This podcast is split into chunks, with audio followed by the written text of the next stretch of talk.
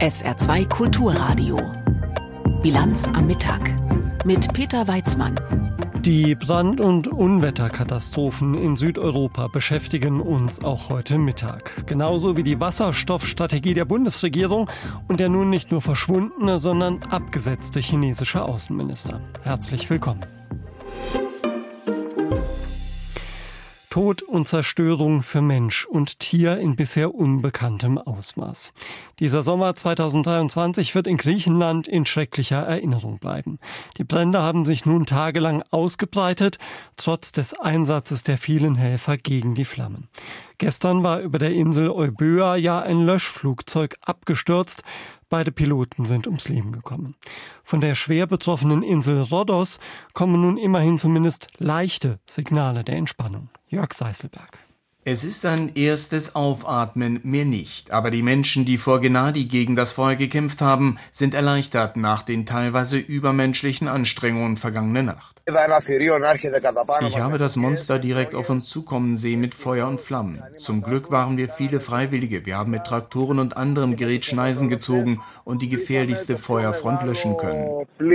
Berichtet Georgios Pelakos, einer von rund 3000 Menschen, die derzeit im Südosten von Rhodos als Freiwillige gegen das Feuer kämpfen. Um, wie er sagt, seine Insel zu retten, sei er aus seinem Wohnort im Zentrum von Rhodos an die Küste gekommen, wo die Brände bis heute Nacht besonders bedrohlich waren.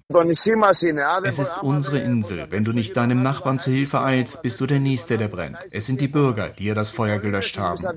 Der vor dem Brand beliebte Ferienort Gennadi ist damit vorerst gerettet. Bis gestern Abend standen auf den Hügeln vor der Ortschaft die größten Brandfronten. Sie sind jetzt zurückgedrängt. Andere Brände, die noch nicht unter Kontrolle sind, gibt es weiter im Süden der Insel. Wie in Gennadi sind auch dort neben vielen Freiwilligen am Boden Löschflugzeuge und Löschhubschrauber im Einsatz, um die Brände aus der Luft zu bekämpfen.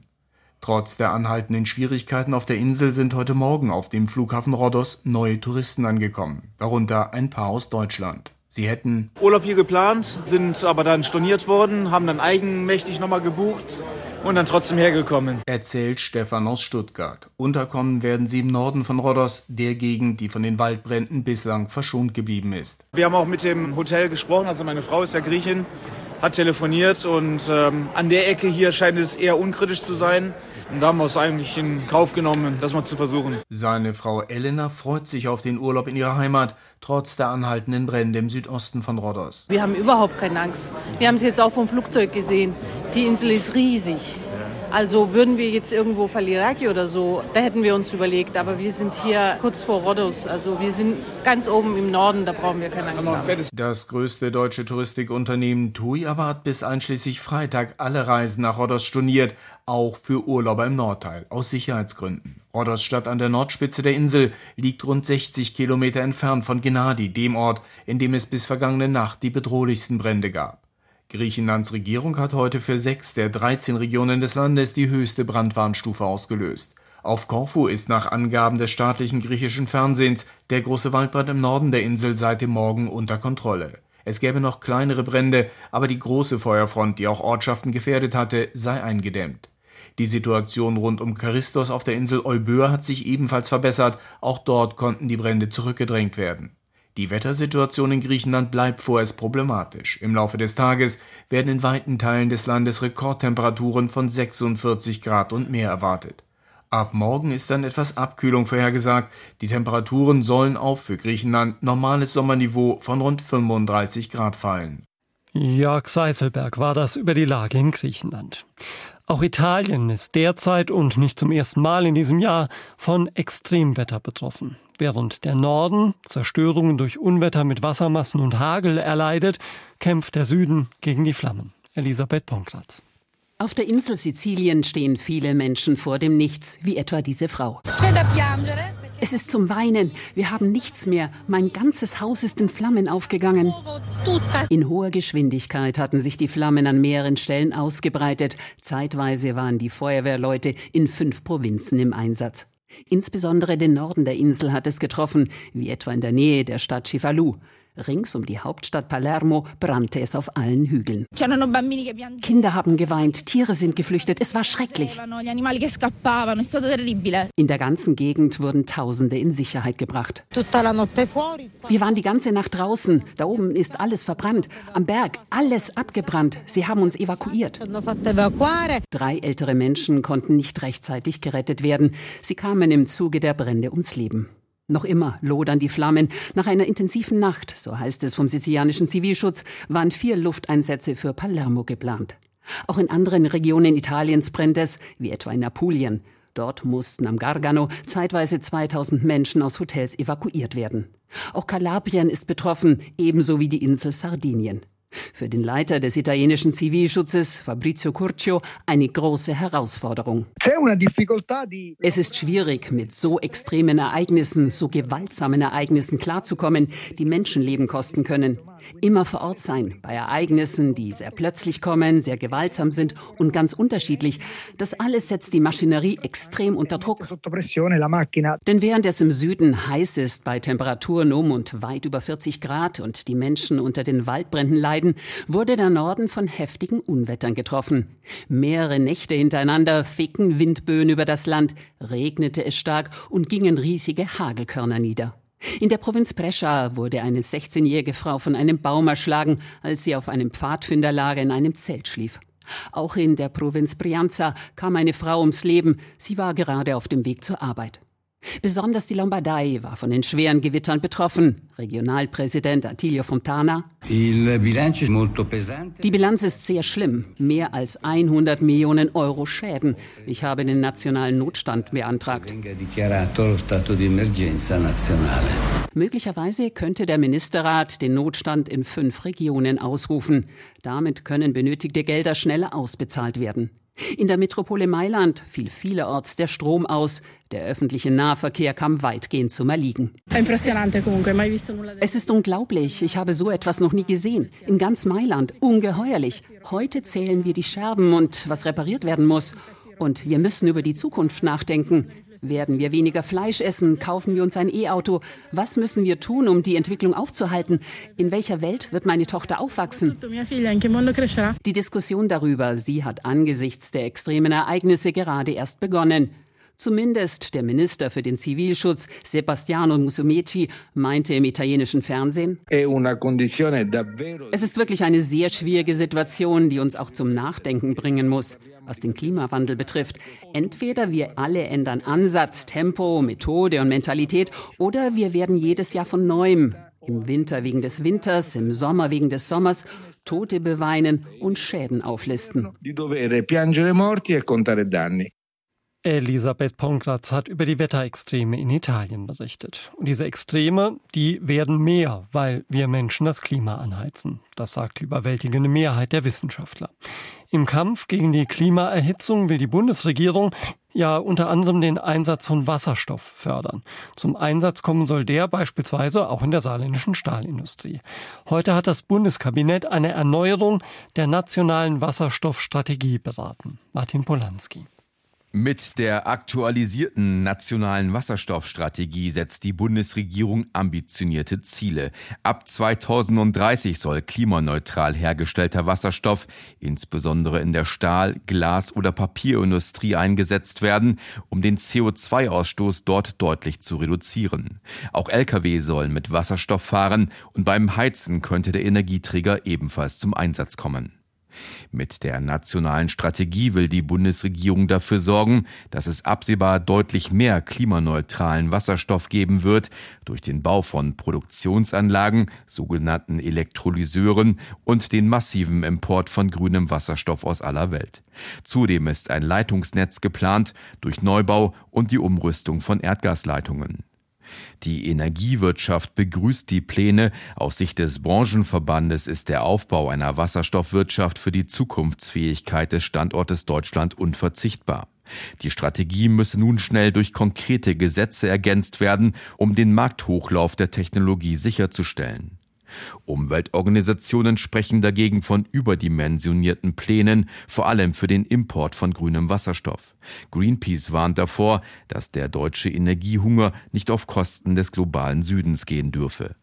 Mehr Wasserstoff und das schnell. Das ist also das Ziel der Bundesregierung. Und neben Fragen der globalen Verteilungsgerechtigkeit gibt es noch das Problem, dass Wasserstoff nicht Wasserstoff ist, was seine Klimabilanz angeht. Da kommt es ganz darauf an, wie er gewonnen wird. Christopher Jenert erklärt es. Grüner Wasserstoff ist komplett klimaneutral, weil der Strom für die Produktion ausschließlich aus erneuerbaren Energien kommt. Hergestellt wird er mit der sogenannten Elektrolyse. Das heißt, eine Maschine spaltet Wasser in Wasserstoff und Sauerstoff auf. Grüner Wasserstoff ist also der Idealfall, aber vor allem in der Anfangszeit ist er nicht ausschließlich verfügbar. Deshalb kommt es da auf andere Varianten an. Grauer Wasserstoff wird zum Beispiel aus Erdgas hergestellt. Unter Hitze wird das Gas in Wasserstoff und CO2 aufgespalten und letzteres landet dann in der Umwelt. Pro Tonne Wasserstoff entstehen so 10 Tonnen CO2 oder umgerechnet das, was etwa 800 Bäume aufnehmen können. Dazu gibt es aber eine Alternative. Blauer Wasserstoff. Auch er entsteht zum Beispiel aus Erdgas. Das CO2 wird aber aufgefangen und unter die Erde gepresst. Damit kommt im Idealfall 90 Prozent weniger CO2 in die Atmosphäre. Ganz klimaneutral ist also auch der blaue Wasserstoff nicht, aber er wäre wichtig für den Übergang, sagt die Bundesregierung. Eine kleine Wasserstoffkunde mit Christopher Jenert war das. Kliniken werden pleite gehen, wenn nicht schnell was passiert. Davor warnen seit Monaten die Klinikbetreiber und auch der Bundesgesundheitsminister. Lauterbach sieht die Länder in der Pflicht, den Kliniken so lange zu helfen, bis seine große Klinikreform und die daraus folgende Umstrukturierung der Kliniklandschaft in Kraft treten. Im Saarland haben wir seit gestern nun die erste Klinikpleite mit der SAG-Klinik Merzig. Sie will sich nun im Schutzschirmverfahren sanieren und den Betrieb erstmal aufrechterhalten. Der saarländische Gesundheitsminister Magnus Jung von der SPD, der sagte dazu heute Morgen hier im SR, die Entscheidung des Trägers dient ja dazu, das Krankenhaus in Merzig fortführen zu können. Natürlich machen wir uns äh, Sorgen um die Krankenhauslandschaft insgesamt. Bundesweit erleben wir im Moment eine schwierige wirtschaftliche Situation. Die Kosten sind gestiegen, die Erlöse steigen wesentlich langsamer als die Ausgaben und das stellt viele Krankenhäuser für große Probleme. Kritik, dass das Land die Klinik im Stich gelassen habe, weist der Gesundheitsminister zurück. Ja, zunächst einmal haben wir in der Vergangenheit schon die Möglichkeiten genutzt, die wir hatten. Wir haben einen Zuschuss für die Geburtshilfe in diesem Jahr gegeben von über 700.000 Euro. Das war zusätzliche Liquidität für das Krankenhaus. Das hat am Ende nicht gereicht. Ansonsten, wir sind zuständig für die Investitionsförderung und das Krankenhaus braucht einen großen Teil Ersatzneubau, weil die örtlichen Strukturen unzureichend sind, um wirtschaftlich arbeiten zu können. Hier haben wir in der Vergangenheit schon einen hohen prozentualen Zuschuss zugesagt. Ähm, entsprechende Planungen müssen im Detail natürlich erst erstellt werden, aber wir werden unseren gesetzlichen Verpflichtungen am Standort Merzig gerecht werden. Was darüber hinaus notwendig ist, um äh, die Gesellschaft dort wirtschaftlich nach vorne zu bringen, da werden wir uns auch an den Gesprächen beteiligen und gemeinsam gute Lösungen suchen sagt Gesundheitsminister Magnus Jung von der SPD zur Insolvenz der SAG-Klinik in Merzig. Gehört hier in der Bilanz am Mittag auf SA2 Kulturradio. Der verschwundene und nun auch abgesetzte chinesische Außenminister ist gleich unter anderem noch Thema bei uns. Jetzt gibt's erstmal Wichtiges in Kürze mit Stefan Deppen. Vor der niederländischen Wattenmeerinsel Ameland brennt es auf einem Frachter. Das Schiff war unterwegs von Bremerhaven nach Ägypten und hat rund 2900 Autos an Bord.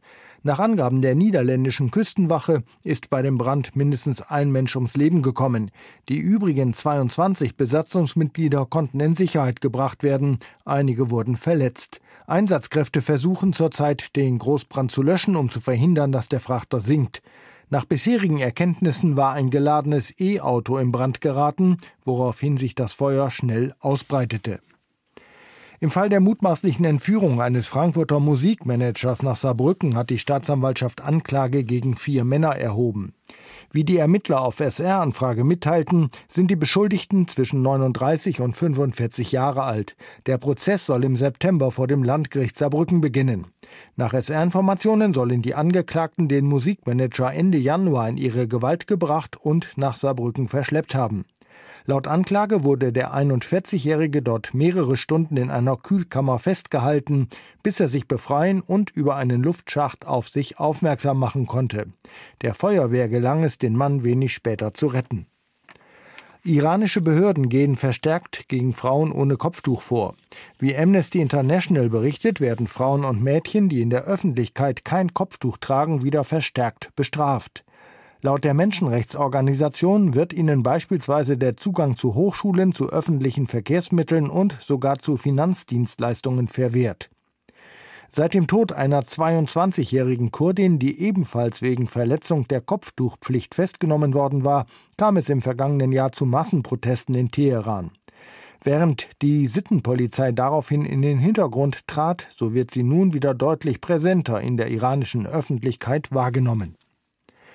Bei der Frauenfußballweltmeisterschaft haben Japan und Spanien bereits das Achtelfinale erreicht. Die Japanerinnen gewannen ihr zweites Spiel gegen Costa Rica mit 2 zu 0. Gruppengegner Spanien setzte sich gegen Sambia mit 5 zu 0 durch. Damit können Japan und Spanien vor dem letzten Gruppenspiel nicht mehr von den beiden ersten Tabellenplätzen verdrängt werden. Um 14 Uhr beginnt das Spiel Kanada gegen Irland. Zuerst war er verschwunden. Vier Wochen hatte ihn die Weltöffentlichkeit nicht mehr zu Gesicht gekriegt und auch nichts erfahren über den Verbleib des chinesischen Außenministers.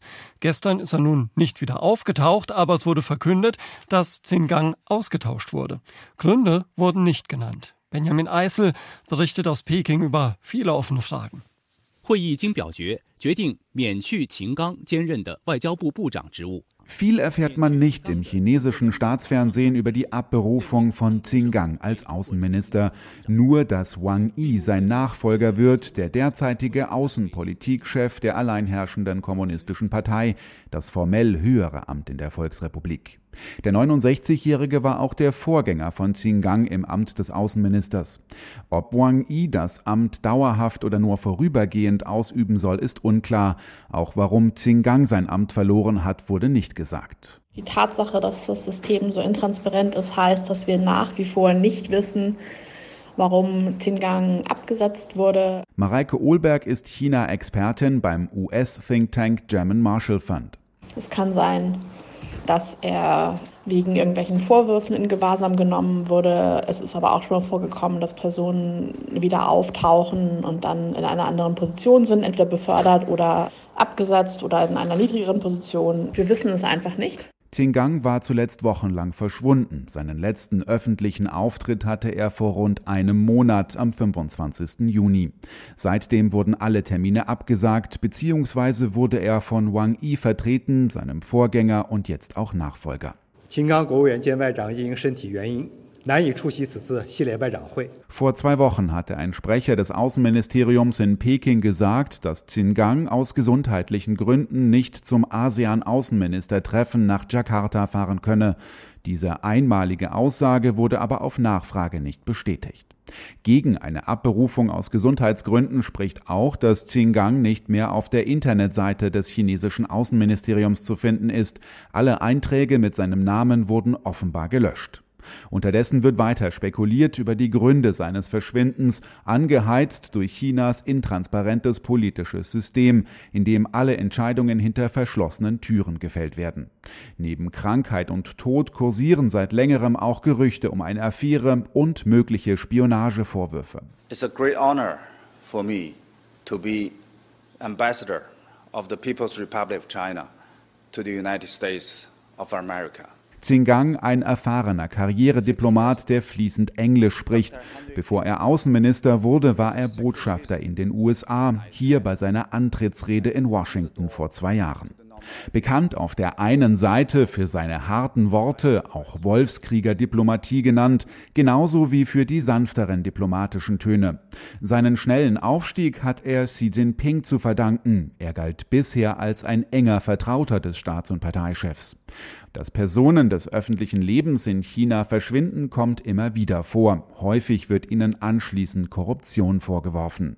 Auch wenn die Hintergründe der Absetzung Xingangs weiterhin unklar sind, klar ist, dass auf seinen schnellen Aufstieg ein schneller Fall folgte. Mit nur rund sieben Monaten im Amt ist er der Außenminister der Volksrepublik mit der kürzesten Amtszeit. Der 26. Juli 1953 gilt als die Geburtsstunde der kubanischen Revolution. Damals wollte Fidel Castro die Moncada-Kaserne von Santiago stürmen, um den Diktator Batista zu stürzen. 19 Soldaten starben beim gescheiterten Versuch. Der Revolutionsführer wanderte zwei Jahre ins Gefängnis. Heute, 70 Jahre später, hält sich das kommunistische kubanische Regime selbst nur noch mit repressiven Maßnahmen an der Macht. Über 1000 politische Häftlinge sitzen im Gefängnis, Tausende, vor allem junge Menschen, verlassen das Land. Ein Stimmungsbild aus Kuba zum Jahrestag von Anne Dämmer. Moncada. 70 años de historia. Moncada, 70 Jahre Geschichte. Fidel Castro, sein Erbe wird immer lebendig bleiben.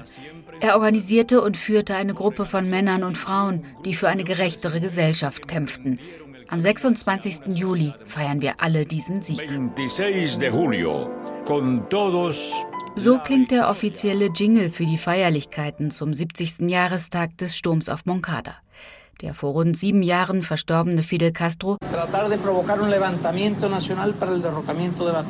Wir wollten einen Volksaufstand provozieren, um den Diktator zu stürzen.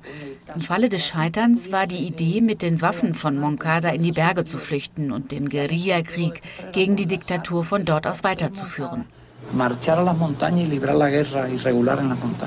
In den letzten Wochen wurde der Ort des Geschehens herausgeputzt. Die abgeblätterten Häuserfassaden wurden extra für den Anlass getüncht, erzählt eine Frau aus Santiago gegenüber dem kubanischen Staatsfernsehen. Straßen wurden asphaltiert, sie haben die weißen Linien auf den Straßen nachgezogen. Alles wird ein bisschen schöner gemacht. Angesichts der Krise, die das Land durchlebt, scheint das für Eileen eine Provokation. Das Land leidet unter den Folgen der Pandemie, den US-Sanktionen, aber auch dem Missmanagement der kubanischen Regierung. Eileen lebt in Havanna. Heute Morgen um 7 Uhr bin ich vom Lärm eines Rasenmähers aufgewacht. Immer vor diesem Jahrestag wird überall der Rasen gemäht, das Unkraut beseitigt, damit alles schön ist für die Kameras der Nachrichtensendungen. Klar, für die ist es ein wichtiges Datum, so wie für uns der 11. Juli. Das war der Tag vor rund zwei Jahren, als tausende Menschen im ganzen Land für mehr Freiheit und gegen den Mangel auf die Straße gegangen sind, nachdem in mehreren Orten über Tage der Strom ausgefallen war und es auch kein frisches Wasser gab. Eileen sitzt in einem Café, erzählt sie am Handy. Die 33-Jährige arbeitet in einem Friseursalon. Ihr Bruder war unter den rund 1400 Demonstranten, die damals bei den überwiegend friedlichen Protesten festgenommen wurden. Rolando wurde wegen Bagatellen zu zwölf Jahren Haft verurteilt. Aline und ihre Mutter haben Revision gegen das Urteil eingelegt. Das war vor einem halben Jahr. Bis heute haben sie keine Antwort. Gegen rund 480 weitere Protestierende wurden teils massive Haftstrafen erlassen, bis zu 25 Jahren. Einmal im Monat kann Eileen ihren Bruder besuchen. Was er täglich zu essen bekommt, passe in einen Plastikbecher. Während sie davon erzählt, beobachtet sie von ihrem Tisch aus, wie sich eine Schlange vor einem staatlichen Laden gegenüber gebildet hat. In den Läden, wo wir mit dem kubanischen Peso bezahlen können, gibt es nichts. Einmal im Monat gibt es ein Päckchen Hühnerfleisch. Alles ist rationiert. Ich sehe hier die Alten, die noch in der Schlange stehen. Junge Leute, siehst du nicht. Es gibt sie immer weniger. Irgendwann, paff, werden sie total verschwinden. Rund 300.000, vor allem junge Kubanerinnen und Kubaner, haben im letzten Jahr Kuba verlassen. Solange ihr Bruder im Gefängnis sitzt, will Eileen bleiben. Es wird gesagt, dass Fidel Castro gegen einen Diktator gekämpft hat. Aber irgendwann ist er vom Weg abgekommen und wurde selbst zum Diktator. Was er geschaffen hat, hat nichts mit einer gerechten Gesellschaft zu tun. Anne Dämmer hat berichtet. Thomas Bach hat für diesen besonderen Moment auf keinen geringeren gesetzt als auf Usain Bolt. Ein Jahr vor der Olympia-Eröffnungsfeier in Paris ist der Präsident des Internationalen Olympischen Komitees heute mit dem schnellsten Mann der Welt über die Seine geschippert. So ähnlich sollen es dann auch die Athleten machen bei der Eröffnungsparty am 26. Juli nächsten Jahres. Dann vor geschätzt über 400.000 Zuschauern. Doch ein Jahr vor den Olympischen Spielen ist die Stimmung in Frankreich gedämpft. Das könnte auch mit der Terrorgefahr und mit den erwartbaren Sicherheitsmaßnahmen zu tun haben. Julia Borutta hat sich eine Sicherheitsprobe angeschaut. Am Fuße der Brücke Iéna, direkt am Eiffelturm, springt Tony Estanguet aus einem schwarzen Schnellboot. Der frühere Kanute und heutige Chef des Organisationskomitees der Olympischen Spiele spannt die sportlichen Schultern. Motorpanne, Notarzteinsatz, ein gewalttätiger Zwischenfall am Ufer. Heute haben seine Teams auf den Schiffen alles einmal durchgespielt, um gewappnet zu sein für den Ernstfall. Wir haben die sechs Kilometer lange Strecke in verschiedene Sicherheitszonen aufgeteilt. Wir wissen genau, wie viele Tage vorher wir welche Absperrungen einrichten müssen. Wir arbeiten sehr genau mit der Polizeipräfektur zusammen. Die Sicherheit hat oberste Priorität, denn wir wissen, wenn etwas passiert, ist auch die schönste Eröffnungsfeier nichts mehr wert. Am Abend der Eröffnungszeremonie werden in Paris 35.000 Polizeibeamte im Einsatz sein. Es wurden 400 zusätzliche Kameras zur Videoüberwachung in der Stadt installiert, die mit künstlicher Intelligenz und in Echtzeit nach einem bestimmten Algorithmus verdächtige Personen herausfiltern sollen. 40 Boote mit Sicherheitskräften werden den Schiffskorso auf der Seine begleiten. Zusätzlich zu den staatlichen Einsatzkräften werden private Sicherheitsleute benötigt. 22.000 Stellen sind zu besetzen. Die Rekrutierungsmaschine der Arbeitsagentur für diese Ausbildungskurse läuft auf Hochtouren, doch noch reichen die Bewerber bei weitem nicht aus. Die Klasse von Lehrer Brahim Koulibaly allerdings ist voll. An der privaten Sicherheitsschule EESP in Versailles gibt er Crashkurse. Drei Wochen hat Koulibaly Zeit, seinen unbedarften Schülern vor allem eines einzuschärfen. Unsere Anwärter müssen lernen, ein verdächtiges Individuum zu erkennen. Ich bringe ihnen bei, auch nonverbale Sprache zu lesen. Sie müssen beobachten und das Verhalten der Leute studieren. Wenn sie einen Zweifel haben, dann dürfen sie nicht zögern, dann müssen sie das einem Polizisten mitteilen, damit die verdächtige Person aufgehalten werden kann. Pourquoi tu voles la viande J'en avais besoin, j'en avais besoin. Pauline, Lea, Antoine und Jaja proben den Ernstfall. Sie sind zwischen 17 und 23 Jahre alt. Ganz schön jung für einen so verantwortungsvollen Job.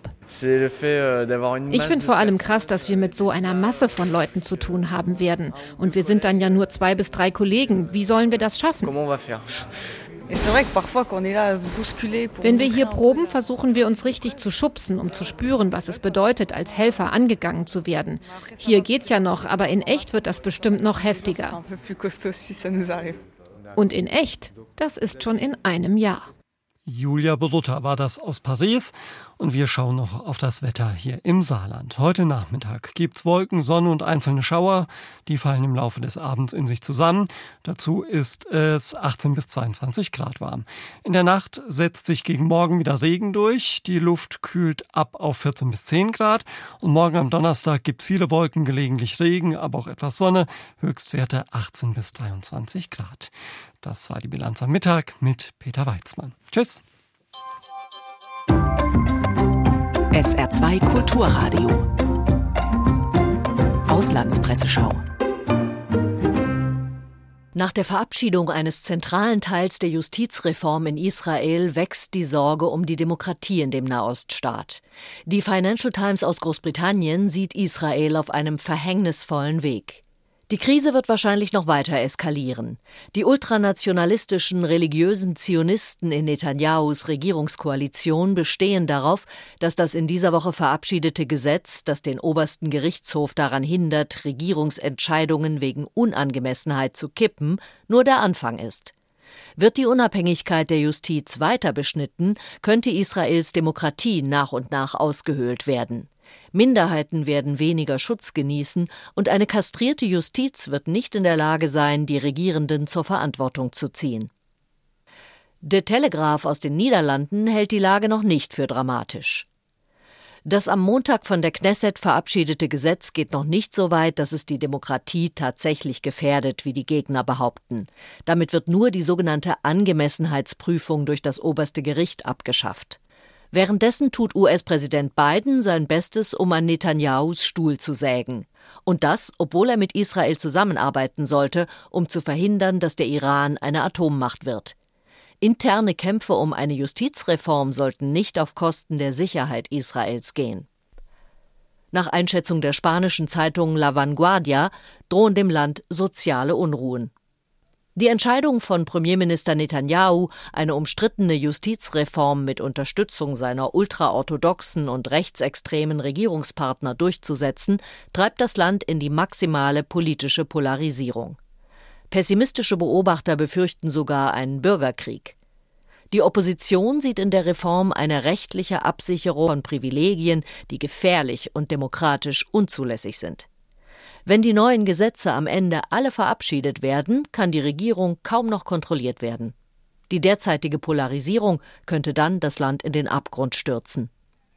Das waren Auszüge aus Kommentaren der internationalen Presse, zusammengestellt von Inken Henkel.